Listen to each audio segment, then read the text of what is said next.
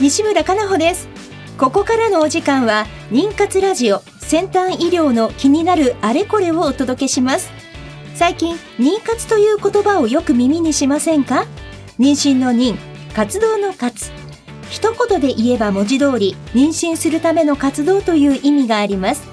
まさに妊活中のあなたに届けていく20分間です。この番組ではゲストをお迎えしテーマに沿って不妊治療の最先端技術をご紹介していきます。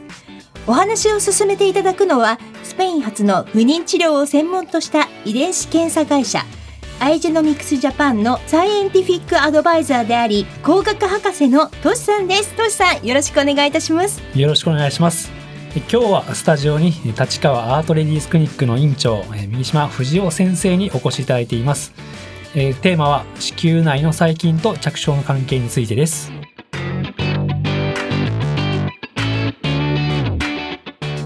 この番組は不妊治療に関わる遺伝子検査の専門家アイジェノミクスジャパンの提供でお送りします。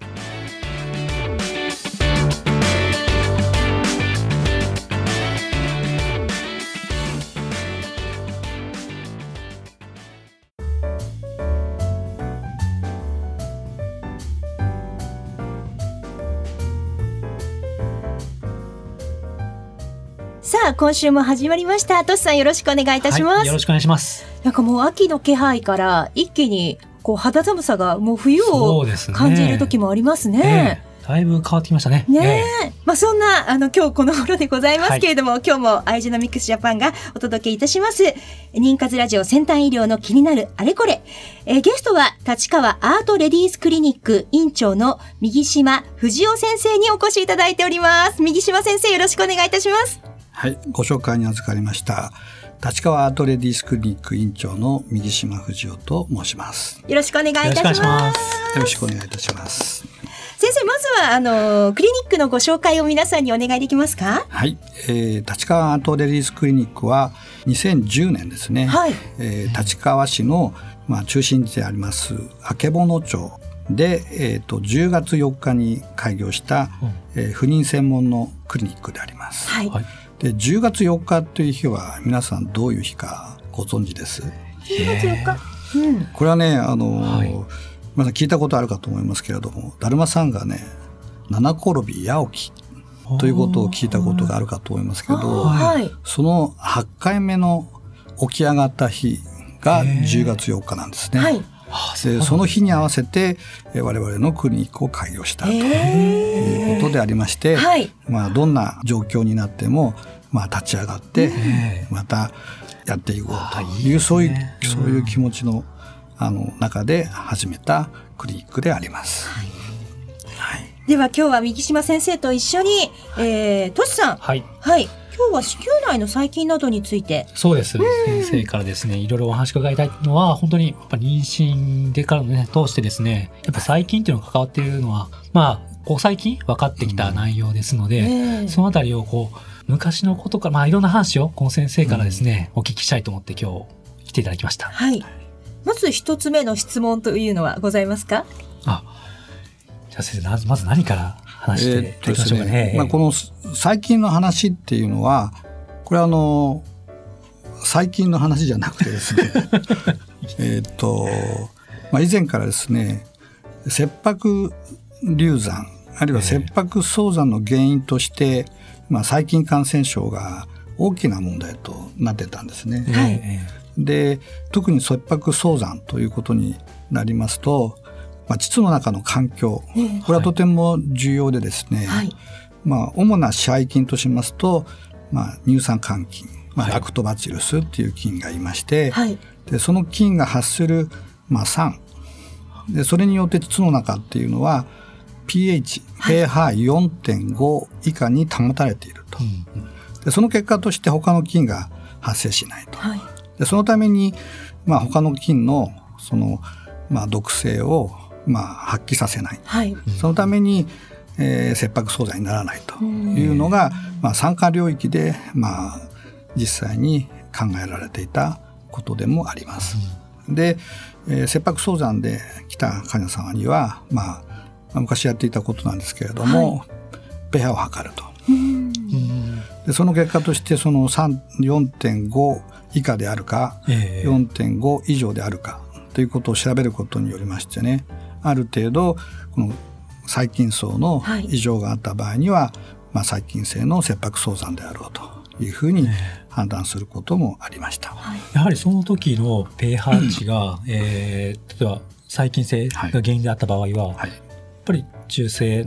あたりになるんですか？7.8点とか。まあ、あの 7, 7ぐらいになる方もいますし、えー、まあ、破水をしてしまっている方は、まあ、7.4以上にもなってますよね。まあ、実際にその羊水も見られる方もいらっしゃいますし、えー、まあ、他のような、まあ、3まあ、4.5以上の5とかね、うん、6とかっていう方もいらっしゃいます。これ実の話だと思うんですけども、えーはい、こうやっぱり数年前はこう子宮内は無菌だと、えー、やっぱりそれが定説であったかと思うんですね。はい、で、まあ、今回この、まあ、次世代シーケンサーっていうものが登場して、はい、やっぱり菌はいるよとなってきたかと思うんですけども、そのあたり、えー、またお話そうですね。まあ、実際のその、えー、っと子宮内の細菌ということになりますと、はい、いわゆるその細胞内寄生菌。で特に有名なのがそのクラミジア海鮮、うん、あるいは、まあ、東南アジアでね今でも大発生しておりますウレアプラズマの感染、はい、ウレアプラズマ、えー、そういったあの類の菌っていうのが、まあ、主なその子宮内の感染ではないかというふうには言われていますけれども、はい、まあ、二次的にですねその子宮の中に菌が入っていくっていうそういうこともあるわけですよね。で一番その機会が多いのが、えー、子宮の中に体外受精肺色の場合ですと、えー、肺色肺色の時に景観を介してで子宮の中に、まあ、カテーテルに乗った細菌が子宮の中に入ってしまうということは、まあ、簡単に想像がつくことですよね。それもどうしてもね避けられない、それも避けられないことですよね。で景観もその比較的やっぱり長いんですよね。うん、数センチはあります。はい、で数センチの中にまあたくさんの細菌が存在していると。えー、でその細菌がいいものかどうかあるいは悪いか悪いものかどうかということによって、その移植されたその肺の運命が変わってくるとい。うことは、はいえー、往々にしてあることだというふうに感じておりました。はい、先生がそういうふうにやっぱ感じられてたっていうのは、あとまあ私たちがこう、まあ、検査として、この子宮内の細菌層を見る検査を出したのが、つい、はい、まあまだ1年前ですよ。はいいつ頃から考えていらっしゃいましたか？えー、っとですね、最近のこう研究っていうのをまあ意識し始めまして、はい、まあまあ本職ではないんですけれどもね、あのはもうあのと大学にいた頃からでありましてね。まあ、そのリプロダクションを中心にやる前のレジデントの頃からなんですけれども、はい、まあ、最近の影響っていうのはとても大きいなと思っていたのは、まあ、産科をやっていて切迫早産の患者さんに出会った時、はい、この時にね非常に感じたあのことであります。やっぱり、ね、切迫早産の患者さんの、まあ、こんなこと言うと失礼かもしれませんけどあの膣内はね汚い。なるほどで場合によってはねあの匂いを伴うことがあります。で普通の患者さんがこう外来で見られるようなそういう状況ではなくて、うんうん、ちょっとねあの顔を反らせてしまうような状況のある時もありました。これはどういう菌がいるんだろうかっていうことを意識始めたのがまあ参加をやっていたっていうそういう時のまあ、記憶としては残っております。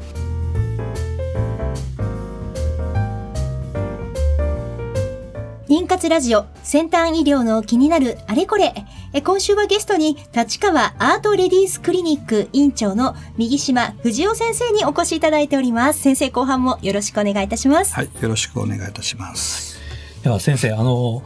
私たちアイジェノミクスからですね、はい、まあ提供している検査。はい。子宮内の細菌層を、はい、見る、まあ、マイクロバイオーム検査というのがございます。はい、で、これは、まあ、もう目的は、まあ、ラクトバチルス菌をですね、はい、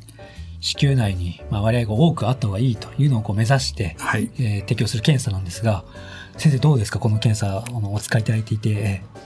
そうですね。えっと、我々がいつも感じているのは、まあ、その移植の時に子宮頸管に存在している細菌がですねそのカテーテルを通じて子宮の中に入っていくと。いう、そういう過程を考えた時にどうしても経管内の細菌が子宮の中に入っていくっていうことは避けられない事実だとい。うふうに思っております。はい、であのまあ、特にですねあの乳酸桿菌、まあ、いわゆるラクトバチルスと呼ばれているものですけれども、はい、この菌が重要ででしてね、はい、えーと、ある程度の、まあ、たくさんの菌がいないとその健全な子宮内膜を保つことができないと、まあ、すなわちどういうことかって言いますとラクトバチルスの作る環境っていうのは pH を下げることですね、はい、まあ膣内ですとね pH4.5 以下になることが一般的ですけれども、子宮内においても pH を少し下げるということはとても重要なことでじゃあどういうことを意味しているのかって言いますとラクトバチルスの存在によって悪い菌が生えなくなってくるというそういう効果があるわけですよね。で十分なラクトバチルスが、まあ、移植された菌のあの肺の周りに存在しているっていうことは、まあ、とても重要なことではないかというふうに思っておりますし、まあ、その結果としてですね肺がその他の悪い菌から守られているという、そういう環境を作っているのではないかなというふうには考えております。なるほど。じゃあ一方でもしこのまあ私たちのこの検査で結果がですね、はい、こう病原菌がい。ますよと。はい、で私たちどうしてもこう慢性子宮内膜炎に関与している10種類をこうターゲットにしてですね、はい、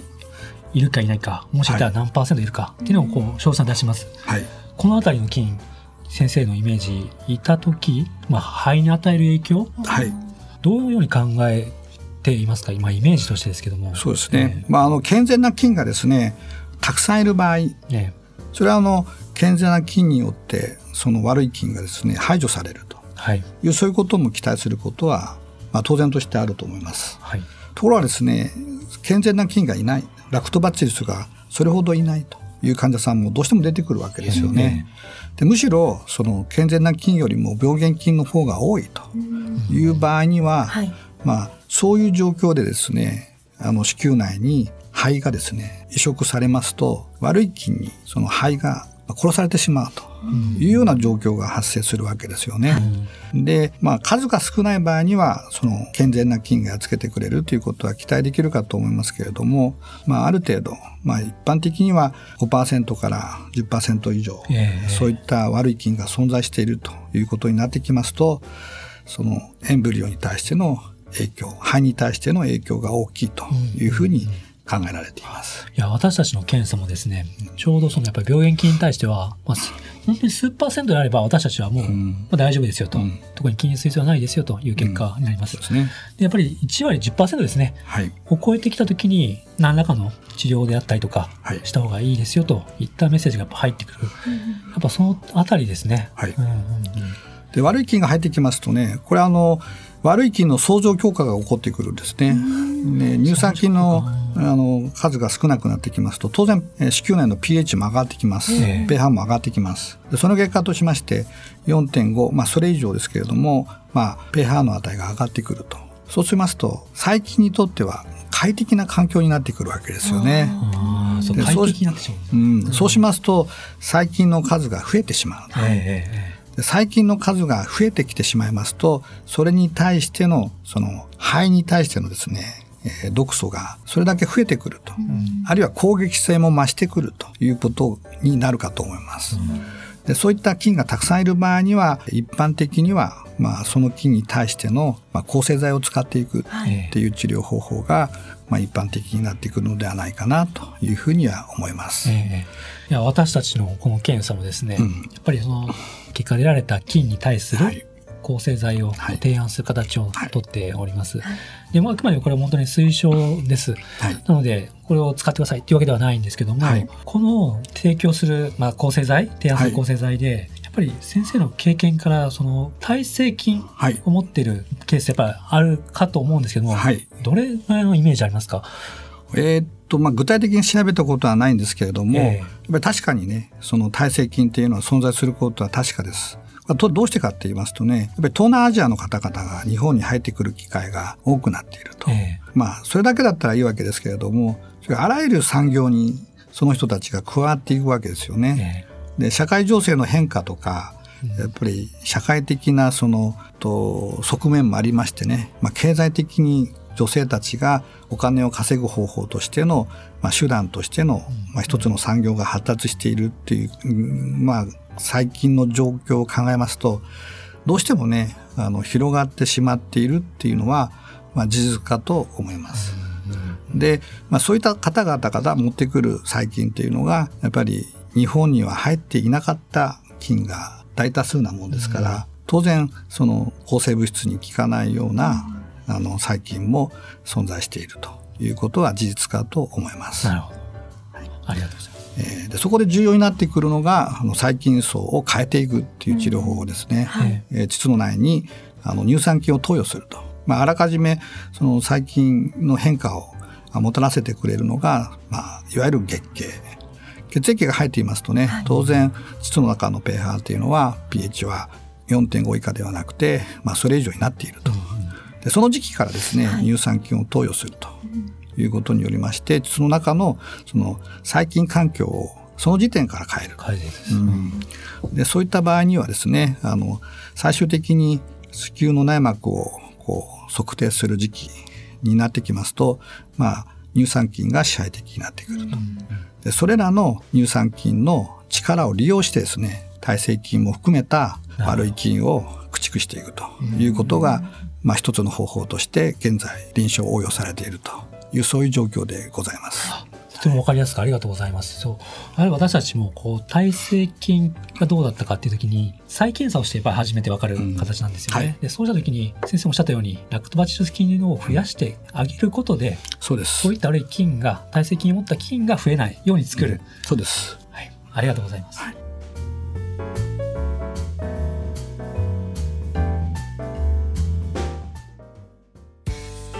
不妊治療頑張り続けるって本当に大変ですね。そんなあなたに自分の着床の窓を見つけてほしい。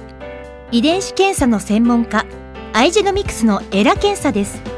ERA 着床の窓で検索。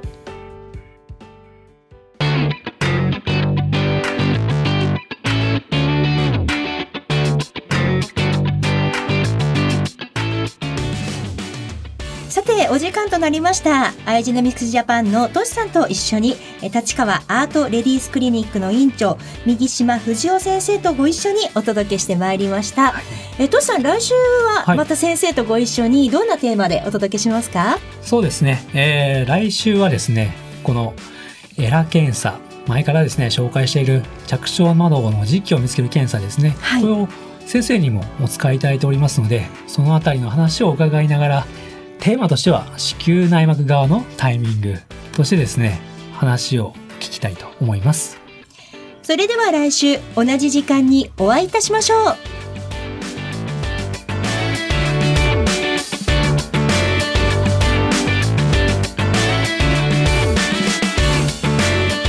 この番組は不妊治療に関わる遺伝子検査の専門家アイジェノミクスジャパンの提供でお送りしました。